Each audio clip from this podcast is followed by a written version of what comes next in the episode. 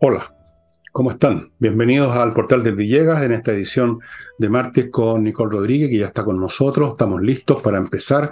¿Cómo le va, Nicole? ¿Bien? Sí, bien, ¿cómo estás tú, Fernando? Tan serio que comenzaste. Estoy serio hoy día. Estoy, hoy día me boté a, Chorito Las Pampas. Y ah, mira. Antes, de, antes de entrar en materia, las cosas que siempre les recuerdo. Uno, el, el jueves hay flamenco, hay flamenco este jueves.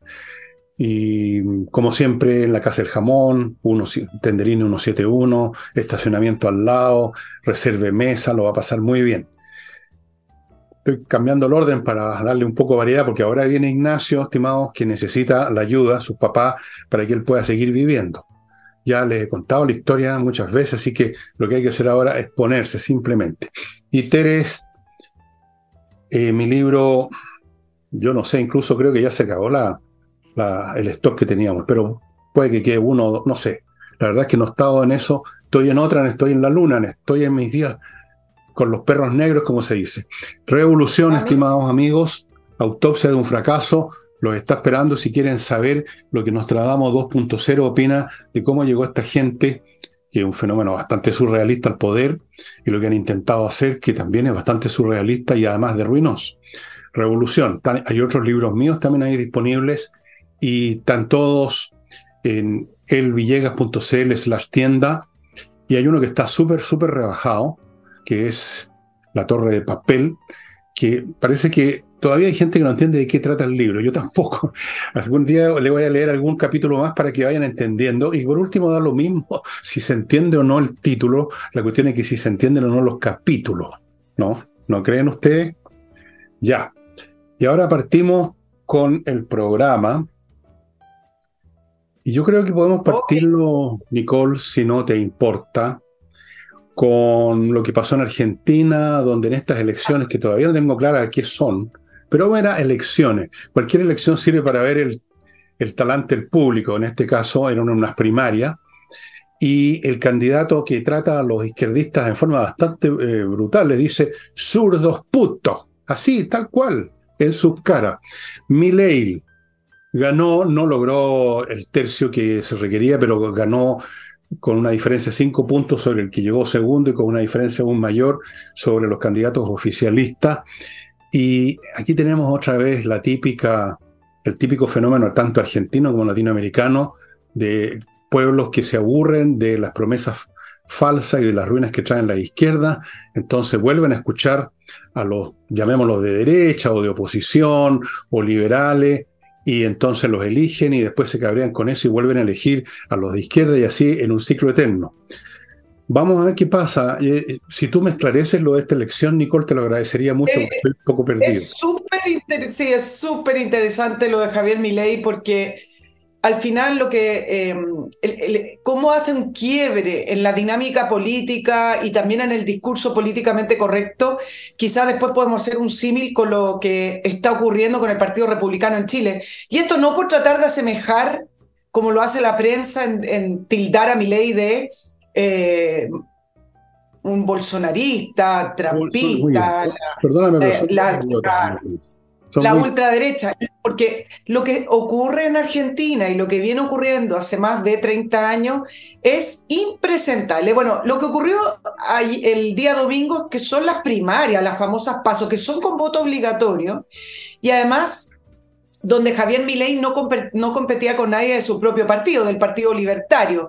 Em, ellos se presentaron como La Libertad Avanza, pero eran primarias para varios cargos, también eran eh, primarias para los gobernadores em, de las distintas provincias de, Argentina. Sacó este 30.09% por ahí, eh, cuando en general se proyectaba que ni siquiera iba a salir tercero. ¿Qué es lo que ocurrió? Algo inédito para la política argentina, que el candidato oficialista quedara en tercer lugar, el candidato eh, Massa, el actual ministro de Hacienda de Argentina. Solo en Argentina, con una inflación que tiene a los argentinos acogotados, 115% interanual, puede presentar de candidato al ministro de economía, perdón. Pero realmente eh, así funciona la política argentina. Bueno, y Juntos por el Cambio, que es el conglomerado de oposición clásico, el conglomerado donde está Mauricio Macri, el expresidente, 28%. Bueno, es interesante lo de Javier Milei, porque su discurso gira en torno a la libertad, esta cosa bien amplia, pero que él hace la bajada. Y lo que además llama la casta, todo ese grupo de gente y clase política que vive del Estado y que hace política contra la población, como lo define Javier Milei. Y además, estos resultados, como decía, no solamente marcan un quiebre en el discurso, en ese asistencialismo y en esas políticas subsidiarias que se han estado instalando como un tumor cancerígeno en, la, en, en Argentina, sino que al final hace un quiebre en una serie de sentidos con la política como es el peronismo, él habla del kirchnerismo también. No arremete tanto contra Juntos por el Cambio, porque finalmente los va a necesitar si quiere llegar a, la presidencia de las elecciones que van a ser em, en octubre. Pero finalmente, ¿qué es lo que termina haciendo Javier Milei? Un planteamiento completamente distinto a lo que se viene haciendo en Argentina hace 40 años, que solamente ha empobrecido Argentina y además tiene la gracia Javier Milei de haber sido consistente con su discurso. No solamente hace ese quiebre y hace una política distinta, sino que ha sido consistente desde que em, se levantó como eh, una persona que opinaba de política, es un economista, pero que opinaba de política en los programas y que finalmente sale electo diputado. Es radical es muy intenso para presentar sus propuestas, pero ante el estado de declive y empobrecimiento de Argentina, ante esos niveles bochornosos de corrupción y del tamaño del Estado que tiene Argentina, al parecer él pudo captar ese ambiente ciudadano de decir las medias tintas o eso, bueno, llamemos a los acuerdos, no va a funcionar. Eh, entonces propone estas medidas como que algunos llaman radicales, pero que si uno examina lo que ha estado pasando en Argentina, al final eh, es una propuesta para solucionar en el, el, grave estado en el que está Argentina. Por ejemplo, cerrar el Banco Central. Y ustedes dicen, bueno, ¿cómo va a cerrar el Banco Central? El Banco Central le da estabilidad a la economía, le da seriedad a política. No, porque el Banco Central en Argentina a diferencia del chileno, si ustedes analizan lo que, cómo ha venido funcionando, es un organismo tremendamente, 100% político, que ha ayudado directamente a la inflación argentina a emitir finalmente billetes con esta inflación de 115% interanual. Es un organismo político, no tiene nada de técnico como lo que nosotros estamos acostumbrados. Dar, por ejemplo, un rol preponderante al mundo privado. En Argentina la pobreza está en un 40%. ¿Alguien se explica cómo Argentina, con el tamaño que tiene ese país, las riquezas que tiene ese país, cómo era ese país, tiene un 40% de pobreza? Bueno, tienen un estado asfixiante eh, un estado en el cual eh, se calcula que trabajan más empleados públicos por habitante que en Brasil, alrededor de 4 millones, pero las cifras en Argentina no están muy claras, yo, yo creo que no, no son muy fidedignas esas cifras. Em, y además a mi ley, si ya lo analizamos políticamente, le acompaña esta, este aspecto de distinto, de outsider, de chaqueta rockera, de estilo directo, frontal, y que dice que la forma no importa, si acá importan los contenidos. Y cuando increpa a la oposición, al oficialismo actualmente con sus medidas, dice, bueno, ¿cómo, cómo me responden ante eso? Para que no se vayan tanto a la manera en que él tiene de hablar tan, eh, a veces, quizás para nosotros sería radical, pero para los argentinos están muy, muy acostumbrados. Y por lo tanto le dice, nosotros somos la única solución posible para sacar a Argentina de esta pobreza, de estos niveles de subdesarrollo en el cual la clase política, y durante 40 años el peronismo, kirchnerismo, como lo quieran llamar, tiene sumido a este país con un Estado asfixiante. Eh, ese, es su, ese es su discurso, coherente, no lo ha cambiado y con el cual se ha ido sumando más personas y que llega, con el que llega al 30% en estas primarias. Mm. Bueno, está bien. Eh, yo creo que no tiene solución el tema argentino. No. La gente puede reclamar pueden sentir que se empobrecieron, pueden tener bronca contra los peronistas, contra los kirchneristas, contra la, señora esta, de esta que tiene esos labios inflados, pueden tener todas las rabias del mundo, pero están tan metidos en ese esquema ya, están tan imposibilitados de tomar, de cortar la pierna gangrenada o las dos piernas a estas alturas, que pasa como pasa con gente que está con una pierna gangrenada, que prefieren seguir adelante y morirse eventualmente a la operación. No creo que es inoperable el cuerpo político y social argentino, hace rato además. Naturalmente aparecen siempre los Milei ofreciendo que van a venir a dar la solución, pero esa solución no existe.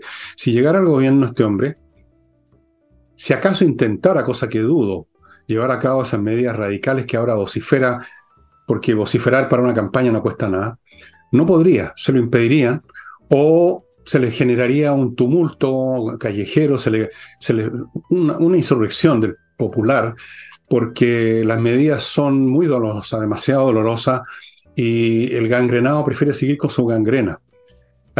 y eso pasa con todas las sociedades que llegan a cierto nivel que después no tienen solución. Y yo voy a poner un caso conocido que todos han oído hablar de él, han leído, es Haití. Haití está en esa situación. Venezuela llegó a esa situación. Cuba está en esa situación. No tienen remedio. Porque el remedio sería peor que la enfermedad en cierto sentido para la gente en el corto plazo. La gente no piensa en la próxima generación, piensan en ellos ahora, en este momento. No tiene remedio. Y lamentablemente quiero decir que Chile va en ese camino. Todavía no hemos llegado a él, pero vamos, pero como por un tubo para allá. Así que, claro, la gente quiere tener una, esperanza de que va a llegar un Salvador. En este momento se llama Milei, Javier Milei, ¿no? Pero no se hagan ilusiones. Si llega al poder, no va a poder hacer nada, como le pasó a otros gobernantes que llegaron con ideas de reforma en Argentina. Macri fue uno de ellos, me parece. Antes de él hubo otro que ya ni me acuerdo el nombre. Se pierden en la tiniebla de la, del tiempo. No pueden porque el mal está demasiado avanzado. Ese estado que tú mencionas es el que permite vivir, aunque sea cada vez más pobremente, millones de argentinos. Si tú cortas eso para una eventual salud económica a mediano o largo plazo, esa gente se muere de hambre. Esa gente cae en la pobreza total. Empiezan a hacer cola frente al hogar de Cristo, digamos. Entonces es imposible. Hay momentos en que, como una enfermedad que no tiene remedio, que no se puede operar, un país llega a una situación en que no hay ninguna medida que lo salve, ninguna, ninguna. Y ni siquiera un golpe militar que no tiene que estar pensando en los votos, tampoco. Eso, eso se probó en Argentina durante muchos años. No es posible. Como decía un político francés del siglo pasado, no es posible sentarse en las bayonetas. Es decir, no es posible gobernar en las ayonetas simplemente. No es posible gobernar contra un pueblo que en un 90% depende de la enfermedad más que de la salud. Y ese es el caso de Argentina y para allá vamos. El país de gente subsidiada, con perdonazos, con bonos de invierno, verano, primavera y todo lo demás, es un país que ya no tiene una capacidad humana para enfrentar los costos de una verdadera eh, mejoría, digamos. No, llega un momento en que tú sigues simplemente como estás y sigues hundiéndote indefinidamente hasta llegar a situaciones como la de Haití. Sí, claro. Ahora, hay una diferencia. Yo no digo que mi ley lo vaya a lograr, tampoco sabemos si mi ley va a lograr ganar la presidencia. Lo que sí sabemos hasta el día de hoy es que eh, a este libertario que lo miraban como a una persona de redes sociales, que lo tomaban poco en serio, que las encuestas decían que no llegaba ni al tercer lugar, termina siendo la alternativa más votada personalmente y también en su partido, eh, termina sacando además 16, 17 provincias, algo impensado porque no tiene poder territorial o no lo tenía, y termina siendo la alternativa más competitiva. Voy a hacer un paralelo con, un poquito con lo que pasó con Caspero antes. Pero antes, las alternativas antes vamos a ir un bloque. Vamos a ir un bloque, estimado, porque tengo que ir midiendo los tiempos, no es por, por fastidiar a nadie, pero tengo que recordarle a ustedes algunas cosas que son de utilidad, ¿no? Todo, todo lo que les menciono es útil para ustedes o puede serlo. Por ejemplo, viene, va a venir un verano, ¿para qué les cuento? Lean lo que está pasando en el hemisferio norte, pónganse ya el parche antes de la herida o pongan, me habían dicho, el acondicionador antes de los calores con miclimo.com que inició su pretemporada de verano. no esperen a último momento porque entonces simplemente no van a conseguir los equipos. miclimo.com. Continúo con Kame ERP, este software financiero integral que encara, resuelve y ordena todos los asuntos contables, financieros y administrativos de una empresa. ¿Para qué le voy a dar la lista?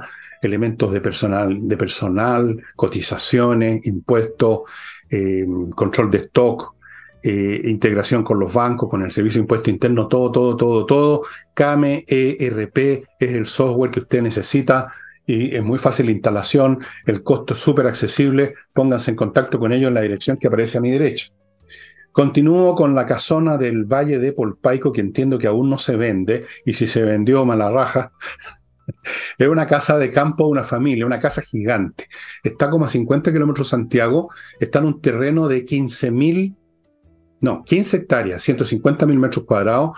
La casa misma tiene 1.400 metros cuadrados construidos, nueve habitaciones eh, con baño cada una, preciosa casa, precioso lugar, ideal para invertir, estimados amigos, en hoteles de boutique o casas de reposo o centros de evento, una cosa institucional de ese tipo, está esperando. Esto de los hoteles boutique está teniendo mucho éxito en muchas partes del mundo, especialmente en lugares que tienen parajes especialmente bonitos como Chile. Casona del Valle de Polpaico, los interesados comunicarse con el teléfono que aparece acá a mi derecha. Continúo ahora no con una casa, sino que con los edificios. Edifito, software para la administración integral de edificios. Los administradores saben la cantidad de temas que tienen que ver con un edificio, desde la remuneración, el pago, los sueldos, las cotizaciones personal, temas relacionados con, qué sé yo, los temas materiales de un edificio, que las puertas que hay que mantener, que hay que pintar, que el ascensor, mil cosas. Amigos, este software está atento a todo, es una inteligencia alerta todo el día, no se le va a escapar ni un detalle. Edifito lo están usando en miles de edificios en América Latina y termino este bloque con kc-consulting.cl, un grupo de profesionales a cargo de optimizar su contabilidad y sus tributaciones, tanto corporativas como personales. Cosa muy importante porque tener problemas con el servicio de impuesto interno es un cacho muy pesado. Así es que KC-Consulting, para comunicarse con ellos, manden, entren a tuasesoriatributaria.cl, tuasesoriatributaria.cl y ahora sí, Nicole, lo que usted quería decirnos. Sí, eh, se me fue un poquito el hilo, pero lo que quería redondear con respecto a, Javier Milei tiene que ver en que, con que efectivamente cuando estos estados y crecen, crecen de esta manera o cuando la corrupción pasa a ser sistémica, porque nosotros nos acostumbramos a decir como en Argentina, muy similar a lo que ocurre acá, ¿eh? eh, me parece muy bien el, el, paralelo que está haciendo, vamos camino y yo creo que en los niveles de corrupción del Estado, ya sea a través de robo o de falta de funcionamiento, me parece que estamos bastante similar. Pero el punto de mi ley es que él apela a lo que fue Argentina en alguna vez, e, en ese pasado tan lejano, em, donde efectivamente Argentina fue una potencia y no tiene por qué no serlo, porque tiene todas las características para poder serlo. Argentina además tiene una, una emigración que antiguamente no tenía. Eh, se calcula hasta el 2022. Tú sabes que las cifras de migración tampoco son transparentes. En eso se ha convertido el Estado argentino. Se calcula que en dos años, entre el 2020 y 2022, que fueron los años pandémicos, salieron de Argentina casi 3 millones y medio, principalmente jóvenes en busca de un mejor futuro. Pero las cifras exactas de migración argentina, de algo que no se habla, no están. Em, y por lo demás, si uno los compara con los otros países, por ejemplo, tú nombraste Cuba, Venezuela, etcétera, bueno, finalmente son países que actualmente tienen una dictadura. Aquí está la ventana para Argentina en el sentido que em, sí se pueden ganar elecciones y sí se puede cambiar eh, la opinión general de las personas. Ahora, de que lo vaya a lograr instalado en el Estado para poder sacar esa manga de funcionarios, que son más de 3 millones de personas, bueno, es una tarea titánica. Pero sí puede comenzar con, sí puede comenzar con otras cosas. Por ejemplo, él habla de cómo Argentina asfixia la iniciativa privada con 170 impuestos. 170 mil regulaciones. Si al final de cuentas, cuando uno ve estos detalles, uno se da cuenta por qué Argentina está en el estado en el, que está. Y por último, decir dos comentarios que se hicieron ayer con respecto a los resultados de la prensa internacional, Fernando. ¿Lo puedo decir? Sí. alcanzo Que tiene que ver con el peligro de mi ley. Ya la prensa internacional empezó a hablar de qué peligroso que ganara mi ley. En la prensa internacional lo hablan como la ultraderecha, en Argentina hablan más bien de el ultralibertario.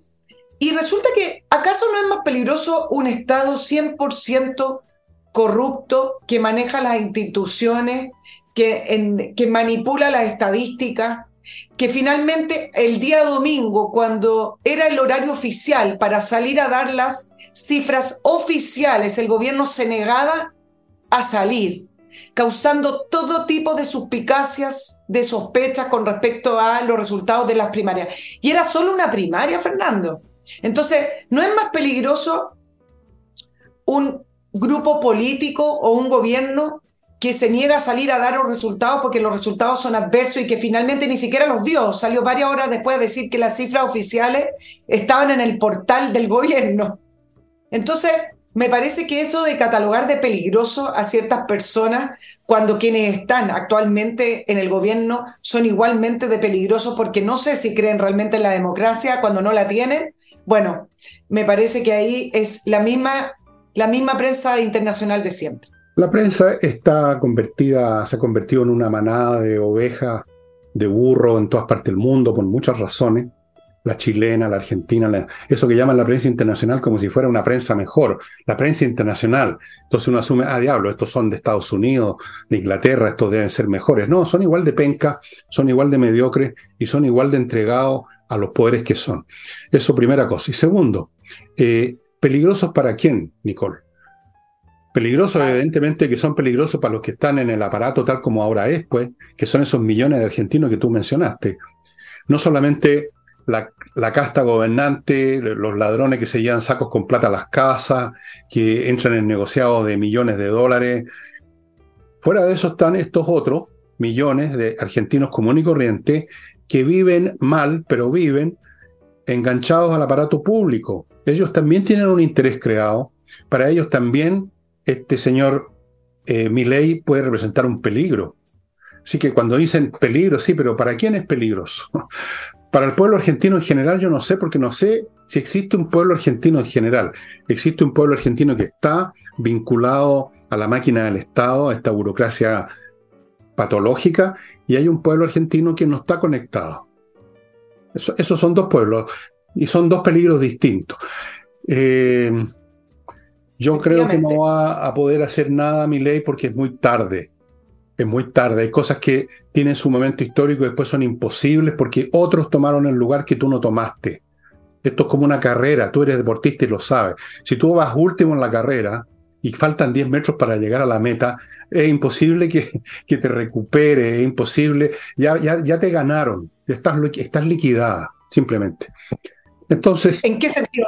pero el caso de mi ley, fíjate que te dije que podíamos hacer un pequeño paralelo con CAS para, terminar el tema. Qué interesante, porque CAS, ¿te acuerdas que sacó la primera o la más alta votación en la primera vuelta con un 27,91% mm. y le seguía a Boric con un 25%? Entonces, es interesante en, eh, en el sentido de ver qué línea va a tocar mi ley y qué línea o qué camino va a seguir para poder plantear esta eh, votación general en el país para poder llegar a la presidencia. Porque Cast optó por desfigurarse con este tema de los acuerdos, con este tema de que tenía que juntar a la gente de Chile Vamos, con este tema de que no es que las elecciones se ganan por el medio. Lo único que consiguió con Cast es que finalmente ni siquiera la gente que votó por él en primera vuelta a veces pues, terminó sin votar por él porque se desfiguró. Era un, era un mensaje muy extraño, muy tibión, muy... Muy huevón. Quería encajar. Va a ser interesante ver qué hace Milei con respecto a su mensaje y su contenido, si es que para poder encajar y si es que le resulta continúa persistentemente con ese mensaje que quiebra con la política tradicional y que está planteando un modelo distinto a la Argentina empobrecida o si para poder capturar los votos que necesita para llegar, con el 30% no llega, pero si captura el resto de los votos, por ejemplo, de Juntos por el Cambio, tiende a moderarse un poquito y proponer otras cosas. Vamos a ver porque Bueno. Ahora las políticas son bastante similares en muchos sentidos. Sí, pero yo creo que no va a pasar eso. Yo creo que mi ley, como buen argentino, tiene muchos más cojones que los chilenos. Los argentinos no son como nosotros. No son tibiones, no son cagones, no andan con la cosa sinuosa. Así es que yo, si, se trata del carácter o de, la, o de la postura que va a tomar mi ley como individuo, yo tengo más confianza que no va a entrar en esas cosas. Segundo, espero que mi ley se dé cuenta de lo que no se dieron cuenta acá, que la idea de que tú ganas más votos yendo a una especie de receptáculo inerte de votos medios es una estupidez gigantesca. Tú no ganas votos diluyendo tu postura, sino que reforzándola y atrayendo, seduciendo con ella a esa gente del medio. No yendo a recitar las mismas ambigüedades que incluso a la gente del medio le empiezan a dar un poquito de repulsión. Y espero que aquí lo entiendan los republicanos. Jugar al medio, ya tenemos estos votos de, la de lo que llaman la ultraderecha, ahora ganemos estos que están un poquito más al centro y luego ganemos estos otros que están un poco más al centro todavía. Eso es perder votos, no ganar votos. Espero que mi ley se dé cuenta, pero igual, como te digo, creo que va, yo creo que va a llegar al gobierno. Es probable que llegue a menos que le pegan un balazo antes, cosa que ya no me extrañaría, tal como están las cosas en América. Pero si llega, veo muy difícil, por no decir imposible, que logre operar ese cuerpo, Nicole, por mucho que lo quiera hacer, porque finalmente un hombre es un hombre, eh, un hombre está solo. Un presidente no gobierna solo, ni siquiera un emperador gobierna solo. Se apoyan muchos grupos, estratos, instituciones. Y el aparato entero argentino, como está empezando a ocurrir acá, está ya en estado de putrefacción y no tiene reparación. No hay dónde, digamos, apoyarse. Si esto se ha tratado de hacer antes en Argentina y en otras partes, y el resultado siempre es el mismo, un fracaso, una tragedia, una tragedia humana y social en gran escala. Argentina tuvo su oportunidad hace 100 años, ya no.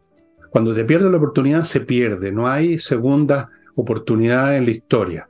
Los países que se quedan atrás se convierten en vasallos de otro, en colonias de otro, en países del montón, y si tienen suerte, nadie se preocupa de ello. ¿No es cierto? Países que ni uno siquiera sabe que existen. Pero ser potencia y recuperar posición Jamás. Eso es imposible. Imposible. Ojalá que se pudiera, pero, pero no. Eh, así que mi ley está mirando al pasado. ¿ah? Bueno, Claro, no. no, mira no, no, no, no que no se entienda así. No es que mira el pasado porque lo que plantea es bastante mirando al futuro, que es cambiar finalmente todo lo, lo, que se ha hecho en Argentina y cambiarlo de un modo distinto. ¿Dónde mira el pasado? ¿Cuándo mira el pasado? Cuando habla de uno de los próceres de la idea de la libertad, Alberto Venegas Lynch, y dice que bajo esa idea se escribió la constitución eh, en Argentina, el, día, el, el, tema del el respeto. ¿Cuándo fue eso? Eh, dice que se aplicó en 1860 y esa fue la constitución que llevó al... Está bien, pero no es que él quiera replicar eso, simplemente que él dice que lo que se ha hecho lo que se ha hecho en Argentina, lo único que ha hecho es sepultar y empobrecer a Argentina, mientras quienes están ligados a los gobiernos se llevan la plata. Pero en, Argentina pasa a ser algo evidente, ¿no? Bueno, mira, eh, no vamos a discutir por temas semánticos. Eh, demoler lo que han hecho a lo largo de años es en cierta forma volver al punto inicial antes que se hiciera todo eso y es en cierta forma una mirada, yo no digo que sea malo mirar al pasado, Estoy diciendo simplemente que hay cosas que no se pueden rehacer ya, como, como pasa con nuestro país también, creo, en un alto grado. Hay cosas que no se pueden rehacer porque en estos procesos además hay un cambio de mentalidad de, las poblaciones que viven en un país, pues. Si finalmente de eso se trata.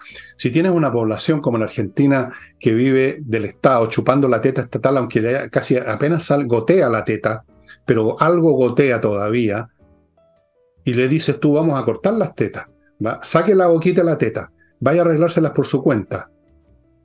No, no lo van a hacer porque no hay, no hay dónde, no hay otra teta. No, no puede de la noche a la mañana la economía argentina eh, recuperarse de un shock como el que se vivió en Chile en los años 70. Ahora no se podría hacer lo que se hizo en los años 70 en Chile, por ejemplo. No se puede. Hay cosas que no se pueden hacer ya, eh, en absoluto. Y pero, en fin, la esperanza es lo último que se pierde, dicen. Así que dejemos a, a mi, ley, a mí me cae bien un tipo así. eh, ojalá que tuviera éxito, ojalá yo esté equivocado y se pueda renovar Argentina, ojalá se pueda renovar Chile, ojalá se puedan sacar y fumigar a todo esto, a todas estas castas decrépitas de izquierda que han venido a arruinar a los países, ojalá. Vamos a ver. Eh, fumigar. Vamos con la salida de Oye, espérate, antes de pasar a otros temas, antes que se me vaya a eh, hay una cosa que a mí me, que te lo comenté que me parece súper importante y fue la resolución de nuestra Corte Suprema en el sentido que el Consejo Constitucional sí tiene potestad para hacer cambios a, las propuestas de, los expertos, cosa que era de sentido común, porque si no se podían hacer cambios, ¿para qué estaba el Consejo Constitucional? Pues simplemente teníamos que firmar lo que habían hecho los, abro comillas, los expertos. Esto significa, en otras palabras, que los capítulos extras que quiere introducir los republicanos y otros cambios que quiere introducir la oposición eh, no van a ser detenidos con este recurso que intentó el oficialismo. No van a poder ser detenidos en su raíz, van a seguir su curso y, son, y si son votados favorablemente van a ir a la constitución si es que la constitución es aprobada en el plebiscito. Yo creo que eso es muy importante, no es estruendoso, no llena las primeras páginas, pero genera es un cambio de, de, línea, digamos así, eh, muy, pero muy importante. Es importante, eh, aunque pareciera un, un, tema de por allá en otro planeta, con toda la crisis que está viviendo el país y el gobierno, junto con el gobierno, las crisis políticas, pero lo que permite el fallo de la Corte Suprema es que finalmente el Consejo Constituyente pueda discutir la constitución que quieren proponerle al país. Em, y principalmente lo que decía el oficialismo que presentó, eh, eh, que, se, que presentó ante la Corte Suprema esta petición, es que existía una infracción reglamentaria a estos cambios que propuso el Partido Republicano y Chile Vamos de agregar tres capítulos. Seguridad pública, como un capítulo aparte, las Fuerzas Armadas como un capítulo aparte y la Defensoría de las Víctimas como capítulo aparte. Nada dice que esto vaya a quedar tal cual, falta la discusión en el Consejo. Pero el punto principal tiene que ver con que la Corte Suprema le está diciendo, yo estoy un poco estoy repitiendo lo que tú dijiste, Fernando, le está diciendo a la Corte Suprema al Consejo, bueno, discutan, redacten lo que quieren proponer y veamos lo que dice el plebiscito. y es importante y es importante además porque el oficialismo quería dejar constancia en caso de que la Corte Suprema hubiera dicho no, esos capítulos no se pueden agregar o eh, hubiera sido un fallo a lo mejor ambiguo, quería dejar constancia, algo que les planteé hace algunas semanas atrás, que también va en la línea de dejar constancia con respecto a la consulta indígena. Si es que no les gusta cómo queda escrita la constitución, y si es que efectivamente esa constitución se aprobara en diciembre, el oficialismo le queda una ventanita de decir, esta no es una constitución legítima. miren el fallo de la miren lo que ocurrió con lo que se presentó, eh, esta, esta constancia que se, se, dejó con respecto a la consulta indígena que no se llevó a cabo, por lo tanto, todo lo que está redactado y aprobado es ilegítimo. Y entonces hoy ese caminito que querían ir sembrando, dejando un poquito los rastros para poder tener una ventana posterior, ese camino la Corte Suprema lo cierra diciendo que es legítimo, que se pueden hacer cambios porque una cosa es el Consejo Experto, este anteproyecto, y otra cosa es que esta gente electa eh, no puedan discutir y proponer un proyecto que está bien el anteproyecto, se pueden basar en aquello, pero ellos pueden hacer los cambios que quieran según lo que ellos mismos resuelvan en el propio Consejo. Eso es, pues, eso es lo importante, eso es lo muy importante. Y ahora vamos a otros temas que seguramente tú tienes ahí. Vamos a otros temas. echémosle una miradita a la salida del ministro Jackson porque hoy eh, eh, ha estado más o menos congelada la, la, política en torno a esto y en torno al caso de fundaciones, que ya me voy a referir también porque además está ligado a la salida de George Jackson. Estaban los votos para la acusación constitucional. No fue un acto de generosidad, no fue un acto como lo quieran llamar desde el oficialismo, desde el Frente Amplio. George Jackson salió porque estaban los votos para la acusación constitucional y hubiera quedado inhabilitado por cinco años. Además, parte, parte del socialismo democrático eh, quería que George Jackson se fuera, también presionaron para que se fuera porque hubiera provocado un quiebre en el gobierno, esos votos díscolos, aunque sean de independientes, pero ligados al oficialismo, se hubieran votado a favor de la acusación constitucional. Es y era el rostro de la trama Fundaciones, el ministro peor evaluado. Su salida sin ninguna autocrítica, se culpa a la derecha, a pesar de que el socialismo democrático también presionó. Eh, se habló de injurias y calumnias. El Partido Comunista, con em, su presidente, el secretario general, Lautaro Carmona, habló de la operación política de la derecha. Siempre tiene este, este lenguaje. La paranoia se llama eso. Se llama paranoia. paranoia Se habla de que fue un duro golpe al gobierno. Ahora, ¿por qué? Bueno, para varios de nosotros o de los ciudadanos comunes que salga o que entre un ministro no tiene mayor importancia porque en general a la gente le importa que el país funcione. Pero en este caso creo que sí, el ministro Jackson era el rostro visible del caso Fundaciones, que ya voy a explicar por qué, y de la trama generalizada de corrupción en el Estado. Ahora, sí es emblemático en este en esta dinámica interna de la política, en el lenguaje que hablan entre ellos, porque es uno de los fundadores del Frente Amplio, porque fue quien dirigió la campaña para elegir a Giorgio Jackson, eh, a Giorgio Jackson, perdón, al presidente Boric, terminó siendo un símbolo de la generación que llegó al poder, eh, porque Boric también se va quedando solo en el comité político y en, el, en su núcleo duro. Hoy principalmente lo que uno ve son a ministros del socialismo democrático, que finalmente igual no son del núcleo duro de Giorgio Jackson y del Frente Amplio, Tú hablaste de Camila Vallejo, efectivamente Camila Vallejo es lo que le queda.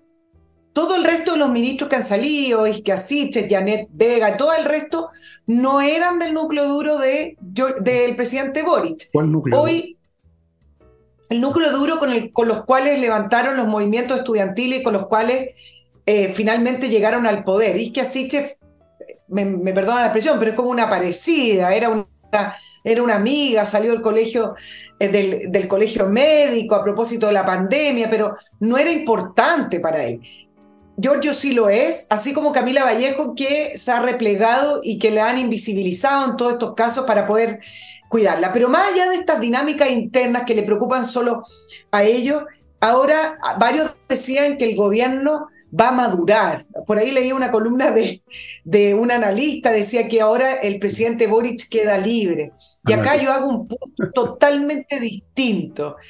El presidente Boric no es muy distinto a Giorgio Jackson mm. em, y el gobierno tiene muchísimos problemas y varias crisis a la vez que van mucho más allá de Giorgio Jackson. Y con esto me voy a quedar con lo que dijo Ascanio Cavallo eh, Fernando, porque me parece que es lo más propio, más allá de algunos que seguían tratando de estirar la renuncia de Jackson como si fuera a ser una especie de renovación del gobierno. Ni Jackson es tan importante para el gobierno, ni el gobierno tiene un único problema llamado Jackson. Así se resume el estado del arte en, en este minuto respecto a la renuncia de este famoso ministro. Bueno, pues si todo eso lo dije hoy día, Nicole que, Jackson no, no, no, pesa ni lo que una cabrita, que no cambia nada. Es exactamente eso dije. No cambia absolutamente nada. De hecho, no hay un núcleo duro. Había un núcleo, pero duro. ¿Duro en qué? Duro de cabeza probablemente. Dije hoy día con todas sus letras que no pasa nada con la salida de Jackson, que no significa nada. Palabras textuales mías. Caballo debe haber dicho lo mismo, porque es así, como decir 2 más 2 son 4, todos decimos lo mismo, porque es, es así. No va a cambiar este gobierno, no va a cambiar Boris, no va a cambiar la, Vallejo, no va a cambiar el Partido Comunista, no van a cambiar toda esa horda, no van a cambiar, son todos iguales, dije claramente, son hechos como un producto industrial, son todos exactamente iguales. Entonces, si sale uno y entra otro, es lo mismo, es cambiar Chana por Juana, como decía mi mamá. Es la misma cosa. Y los problemas no van a desaparecer como por arte de magia. Y lo que me llamó la atención y que lo dije también ayer, el lunes, es que el oficialismo está convencido que porque tiraron al canasto una cabeza que estaba ya cortada y que se mantenía pegada con, con, corchete, entonces ahora la derecha tiene que ir a, todas las mesas, firmar todos los papeles, aceptar todas las proposiciones, de, como la lista que hizo la señora, la señora Tobaki, una lista para la risa, una lista de buenos deseos, como si la política se hiciera con buenos deseos. Entonces no cambia nada, efectivamente, no cambia nada porque, porque Jackson no era nada al final. Si da lo mismo, pueden decir que él fue el que diseñó esto y diseñó lo demás. Claro, uno puede diseñar y puede diseñar estupideces también. Pues. Si no, no, no era el gran ingeniero político que lo están pintando, era, era lo que es y son los demás. Un montón de cabritos de una generación repleta de arrogancia y de ignorancia, que creen que por escuchando a la Greta Gumber ya son ecologistas, que escuchando, no sé, un, un matinal ya saben de política, no sé.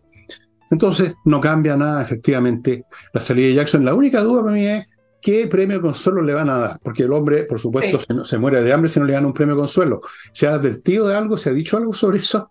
No, no, es muy, es muy reciente, pero creo que lo que confirma que no cambia nada, y, acá políticamente me parece que es interesante, fue el gesto que hizo el presidente Boric antes. Tú también lo, lo hablaste en el programa del, del, día lunes con respecto a cuando sale de la moneda y agarra el megáfono en esa manifestación que fue preparada por un funcionario de La Pintana, que es un dirigente social, ¿ah?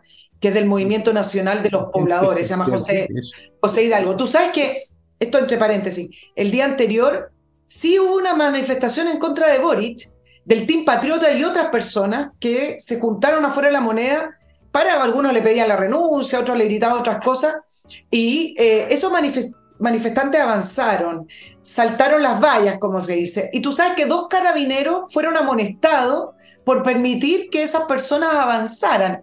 Muy distinto a lo que ocurrió cuando salió a agarrar el megáfono. Pero ¿por qué hablo del tema del megáfono? Porque tú dices, bueno, nada va a cambiar. Claro que nada va a cambiar. Porque lo que está pasando con el presidente Boric, y que lo refleja perfectamente el tema del megáfono, es que renunció a ser el presidente de todos los chilenos que nunca ha sido por lo demás. Es no renunció em, entonces. no, pero me refiero a que se le pedía, no, está bien, sí, yo entiendo el punto, pero el, punto tiene que ver con que cuando llama a los acuerdos, llama a la derecha a sentarse, llama a la oposición, agarrar ese megáfono, eh, la manera en que lo hace, el, lo que dijo y el cómo lo dijo, te demuestra el camino que optó el presidente Boric propio de un dirigente universitario, agitador social, eh, un lugar que a él le queda muy cómodo, reforzando su identidad, esa identidad que nunca ha querido perder siendo presidente de la República.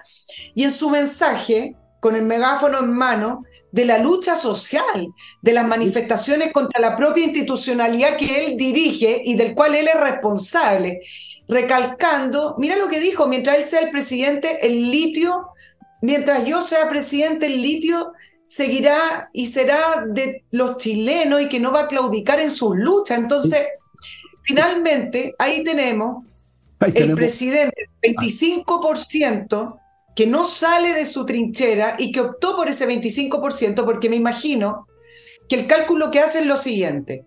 Si trato de llegar a acuerdo y de a lo mejor matizar mi reforma o, de ampliar mi base, me va a pasar lo que le pasó a Piñera, que terminó con un 8% de aprobación. Claro que la situación de Sebastián Piñera fue muy distinta, porque Sebastián Piñera se enfrentó a una especie de golpe de Estado, ¿no? Pero en el caso de Sebastián Piñera, que perdió hasta su base de apoyo por tratar de aunar voluntades, por tratar de tener eh, mayor apoyo, terminó con ese 8%. Entonces, me da la impresión de que los cálculos del presidente Boric es, yo mi 25 no lo pierdo porque más no voy a tener y de ahí no me muevo y mi reforma no se mueve. ¿Qué cálculo? Este hombre no es capaz de hacer cálculo. Si fuera a ser capaz de hacer cálculo, si fuera a ser capaz de hacer cálculo, no se estaría creando otro frente ahora atacando a Onofre Jarpa, Sergio Onofre Jarpa, quien tuvo el placer de conocer, un hombre bastante más inteligente que el señor Boric, un hombre bastante más culto que el señor Boric, bastante más sensato que el señor Boric. Esa es la realidad. De ultraderecha, van a decir los tarados de siempre.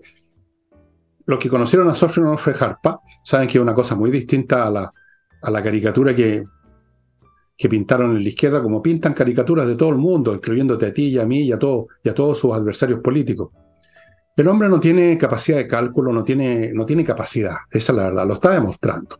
O sea, un tipo que hace lo que tú dices, que se convierte en un agitador, hablando estupideces como esto de que el pueblo tiene que esto y el pueblo lo demás allá, como, como, como si estuviera convocando, digamos, un asalto al Palacio de Invierno en Rusia o a, o a la Bastilla. Un hombre así demuestra tan poca inteligencia y está tan dominado por las hormonas y tan dominado por sus problemas de salud mental, porque tiene problemas de salud mental el hombre, que uno se pregunta por enésima vez cómo un hombre así está en la presidencia de la República. Y qué suerte va a correr el país con un hombre así y con la gente que lo apoya y que lo apoya en parte por miedo a qué pasa si este gallo cae, caemos todos, o porque piensan, bueno, llegará un momento en que lo reemplazaremos con nosotros, etc. Si está calculando, como tú dices, me voy a quedar con el 25%, si es que es 25%, bueno, ¿qué clase de cálculo es eso? O sea, embarquémonos en el Titanic sabiendo que se va a hundir, eso es lo que está diciendo. ¿Cree que puede hacer la revolución con el 25%?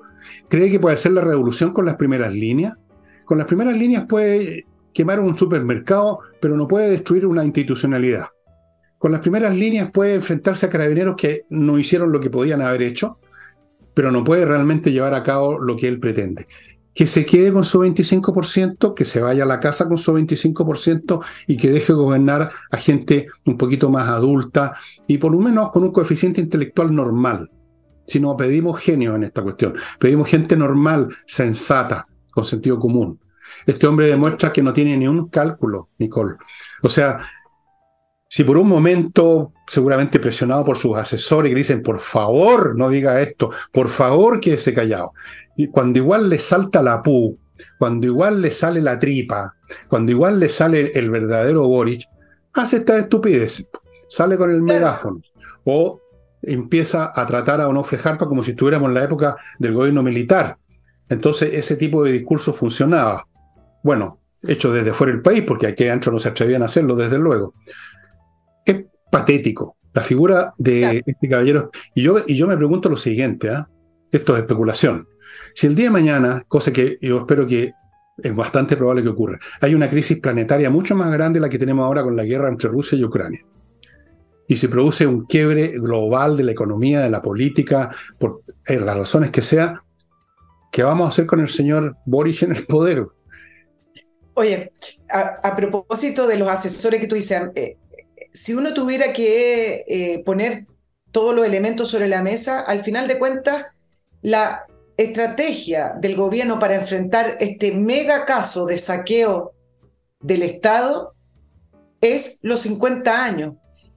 Al parecer, el gobierno, con el presidente Boric a la cabeza, decidió utilizar los 50 años, lo utilizan para todo, pero les viene justo en este minuto 14 de agosto, que queda prácticamente un poquito menos de un mes para la, conmemoración de estos 50 años, y entonces agarraron lo que tenían, los 50 años para poder mantener su base de apoyo y poder lidiar con este caso, este mega caso, que todavía no tenemos las explicaciones concretas y correctas porque, bueno, todavía está desarrollándose. Entonces, los 50 años, entonces, ¿qué hace? Levanta la figura de Sergio, Sergio Nofre Jarpa para poder enemistarse con la oposición, a la misma oposición que llama a sentarse a la mesa y que les dice que ahora no tienen excusa. Entonces, en esta ambivalencia, claro, quiere la reforma, pero de verdad no quiere acuerdo, no quiere diálogo. Lo que quiere es que la oposición pierda apoyo a través de los 50 años porque quiere volver a posicionar a la oposición con los, como los violadores de derechos humanos, por eso levanta esta figura de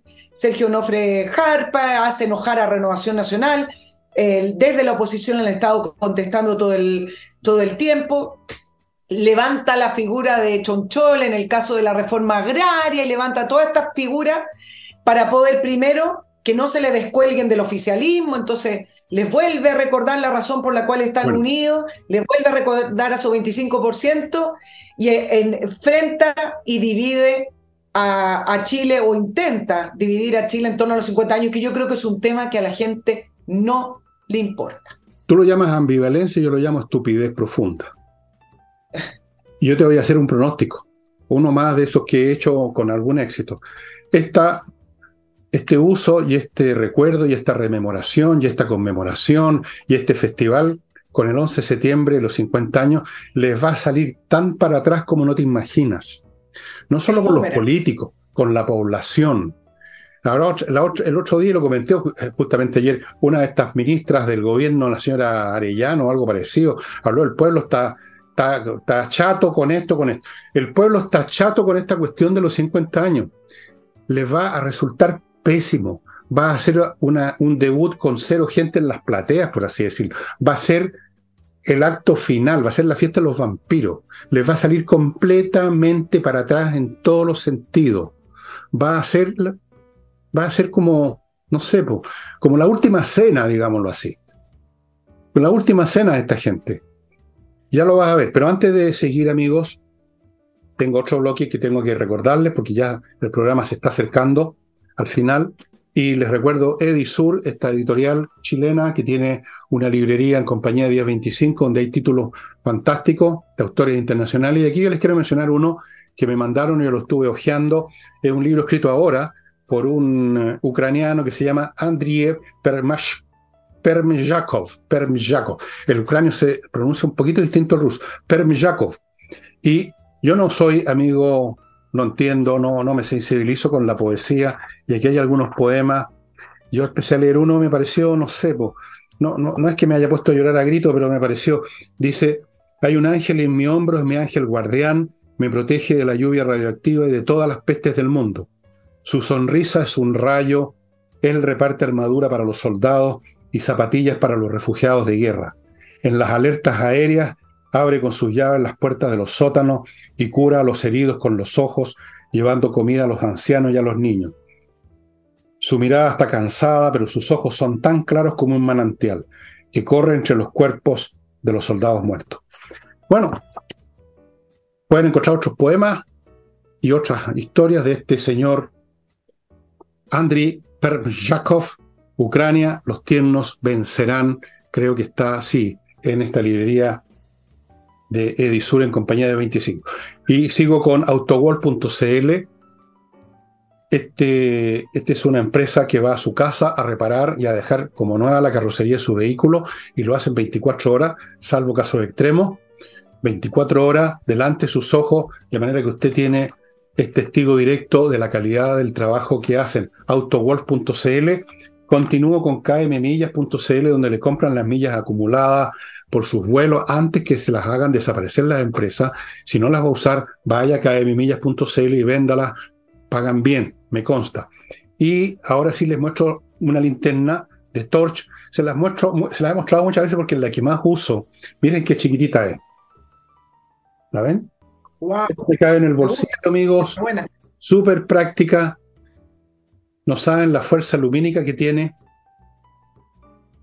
Yo la uso para salir al jardín en la noche, armado con mi, mi shotgun, por supuesto, al mismo tiempo con una mano el shotgun y con otro lado la linterna. Por si alguien se entró, va a salir con las patas por delante. Torch, amigos, linternas que se cargan con una unidad USB, que resisten golpe, que resisten agua, lo resisten todo y uno se las pone en el bolsillo. Hay otros modelos, por supuesto, les estoy mostrando el más pequeño. Bueno, estimada amiga, em, ¿qué más tiene usted ahí en su carpeta? Dependiendo del tiempo que nos quede, pero como veo que nos queda poquito tiempo, ya te conozco. Diez minutos, bueno, em, quiero concentrarme en el tema fundaciones porque todos los días salen casos nuevos, vamos conociendo antecedentes nuevos. Em, y finalmente, eh, ¿qué, causó la salida de, de Giorgio Jackson? Es el tema de fundaciones. Ahora, quiero concentrarme en los detalles porque en los detalles están las respuestas. ¿Y qué tenemos hasta el minuto? 53 fundaciones investigadas, más de 32 mil millones de pesos. Yo creo que esto va a ser mucho más. ¿ah? En 11 mm. regiones y puedo pronosticar que podrían ser 16 regiones. En distintas reparticiones del Estado, Seremi, Gore, la subsecretaria supimos que por insistencia de la Asociación de Gobernadores presidida por Patricio Vallespín, acuérdense el gobernador de los lagos, ex DC, quien está involucrado en el mismo caso de traspaso a fundaciones, con familiares, etcétera, bajo esa eh, insistencia de la Asociación de Gobernadores es que Contraloría permitió a través de un dictamen en el año 2022 que eh, se pudieran traspasar recursos directos de los gobernadores sin la aprobación de, de los CORE. Esto era alrededor de 7.000 eh, UF. Ahora, ¿cómo autorizó Contraloría? Y esto es importante porque vi varias publicaciones con respecto a, el Contralor es responsable. Yo creo, yo creo que en cierta medida cuando uno permite algo es responsable. Pero, ¿qué es lo que gatilló que Contraloría permitiera que los gobernadores tuvieran esa enorme cantidad de dinero para traspasar directo sin la aprobación de, de los CORE? Es que Contraloría le preguntó a la dirección de presupuesto. Y volvemos entonces a la famosa Javiera Martínez de Revolución Democrática, partido del ministro Jackson, que recomienda a Contraloría que permita esos traspasos. Por lo tanto, el dictamen del 2021, es decir, el dictamen que dejó el gobierno de Sebastián Piñera, que obligaba a pasar por los cores y con fundaciones de mínimo dos años, eh, ocho meses después o varios meses después, fue cambiado y a través de Contraloría, pero con la solicitud de la DIPRES, permitieron que este mecanismo se instalara. Entonces, hagamos este ejercicio porque el caso convenio que ya lleva dos meses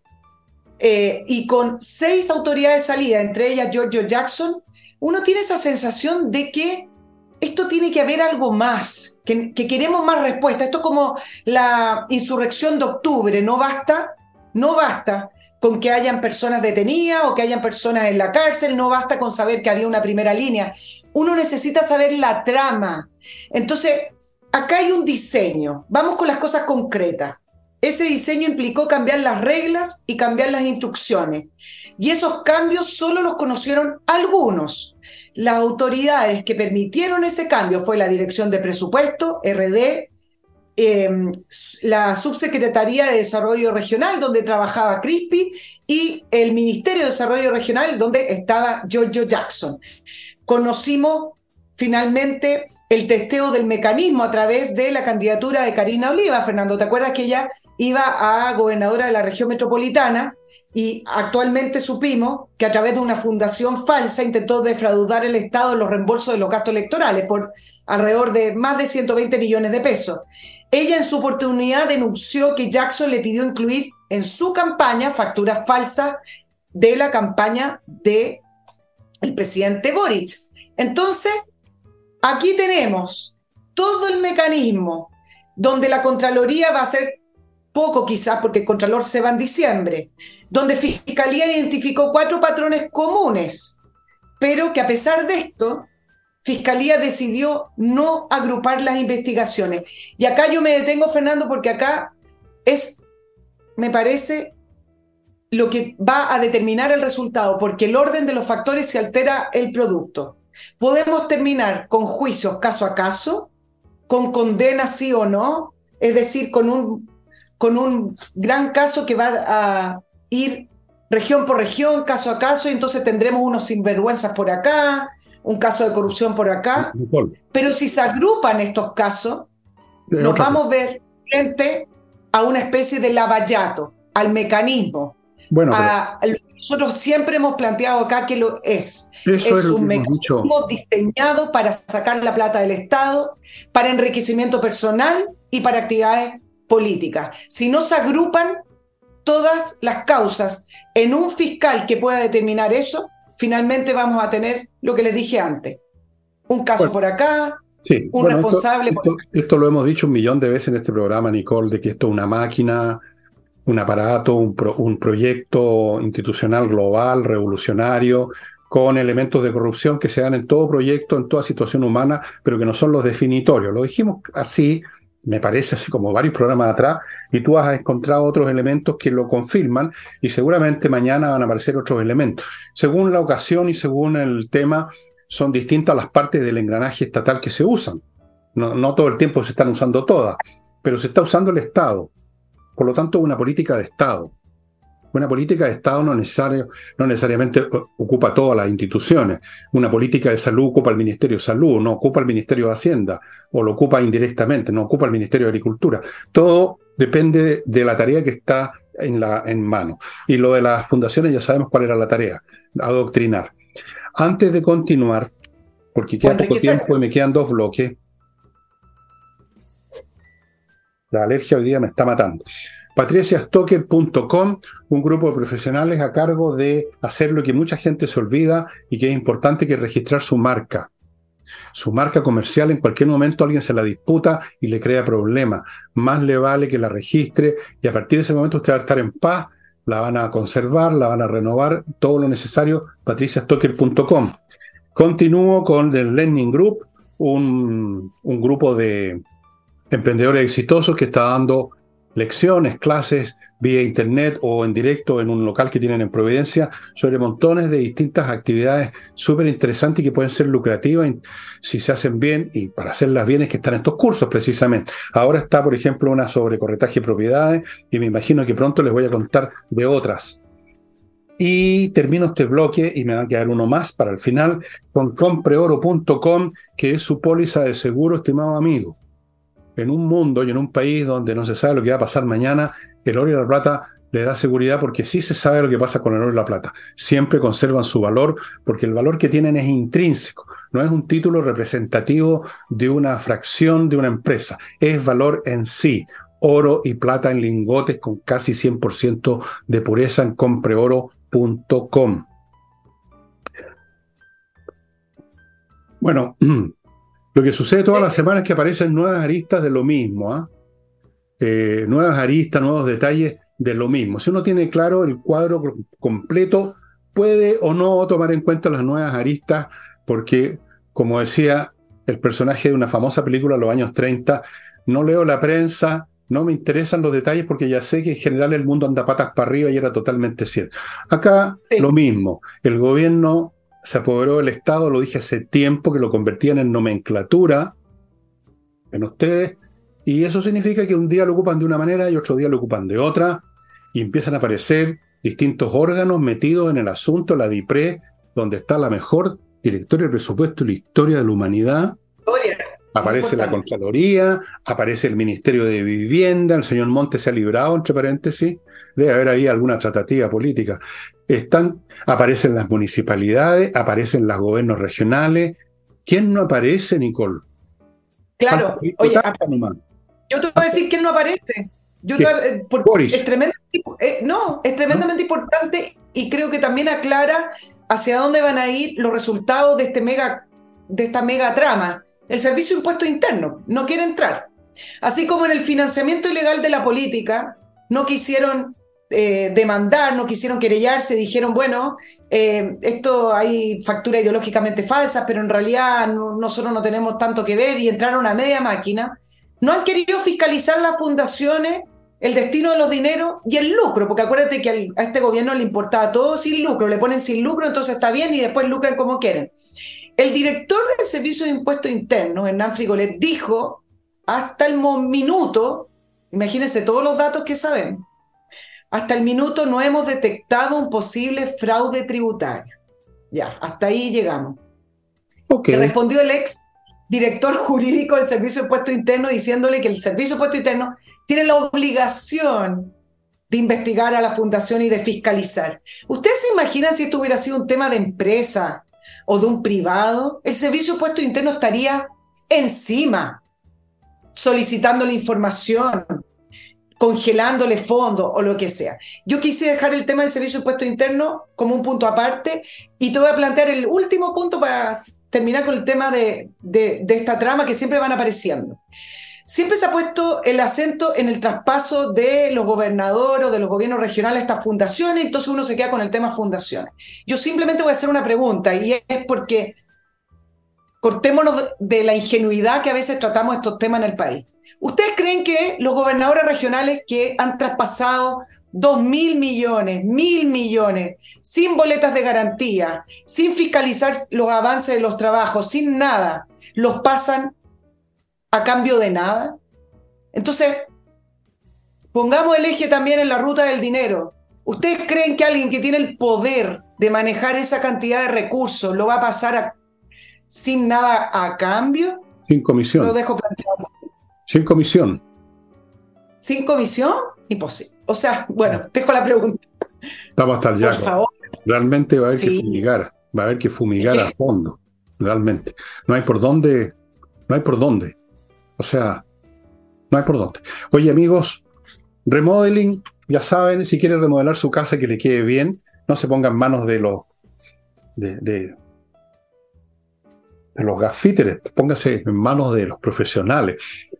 Remodeling son puros profesionales, arquitectos, pintores profesionales, eh, arregladores de parqué profesionales, eh, arquitectos, por supuesto, profesionales, mueblistas profesionales, todos profesionales hacen un trabajo bien hecho, amigo, remodele como la gente. Sigo con GIZO, gestión de reembolso de la ISAPRE. Si usted se atiende con la ISAPRE y tienen que reembolsarle, le van a reembolsar, pero a veces hay que hacer trámite, hay que ir acá, allá, llevar papeles, una lata. A mí personalmente prefiero que no me devuelvan nada y no tener que moverme. Bueno, GISO se hace cargo. Usted se conecta con un gestor de ellos, le lo ponen antecedente de la atención médica que recibió en el hospital X, Y, Z, con la ISAPRE X, Y, ellos se hacen cargo del reembolso y usted ni se mueve de su escritorio. Tal como estoy aquí sentado, no me pienso mover, me pongo en manos de un ejecutivo, de un gestor de GISO y me reembolsan ellos. Amigos, un gran servicio, uno de los nuevos servicios, como de los que han estado apareciendo últimamente en Chile. Y ahora termino con Hey, Ángel Hey, el corredor inmobiliario y realmente le da a usted una buena probabilidad de vender en un tiempo razonable su propiedad en vez de estar estancado por meses y meses, como suele ocurrir con los corredores normales, que ocupan los mismos métodos de hace 60 años o 100 años atrás. Y estamos llegando al final, Nicole. Sí es. Yo quería tocarles las novedades que hay en Rusia y Ucrania, pero no puedo, lo haré mañana. Mañana tendré además más información. Lo que les puedo contar sí es que está empezando a crujir por todos lados el dispositivo defensivo ruso finalmente. Gloria a Ucrania, amigos míos. Está haciendo así. Con gran pena de los rusófilos que nos faltan, ¿no? Está lleno de rusófilos. Incluso en Estados Unidos hay algunos. Eh, es bien interesante. ¿Tú has visto la televisión rusa? ¿Cómo cuentan cuentos? ¿Cómo dan vuelta a todo? Es bien impresionante. Es increíble. Resulta que en vez de ser ellos los que invadieron nuestro país, son ellos los amenazados por el mundo occidental. Es una, es una historia increíble. Pero en fin, se las contaré mañana o pasado. Por el momento, no, pasado no, porque el pasado estamos con Nicole nuevamente, el jueves con Nicole, de vuelta con nosotros. Muchas gracias por su atención y nos vemos el jueves. Nos estamos viendo el jueves, amigos.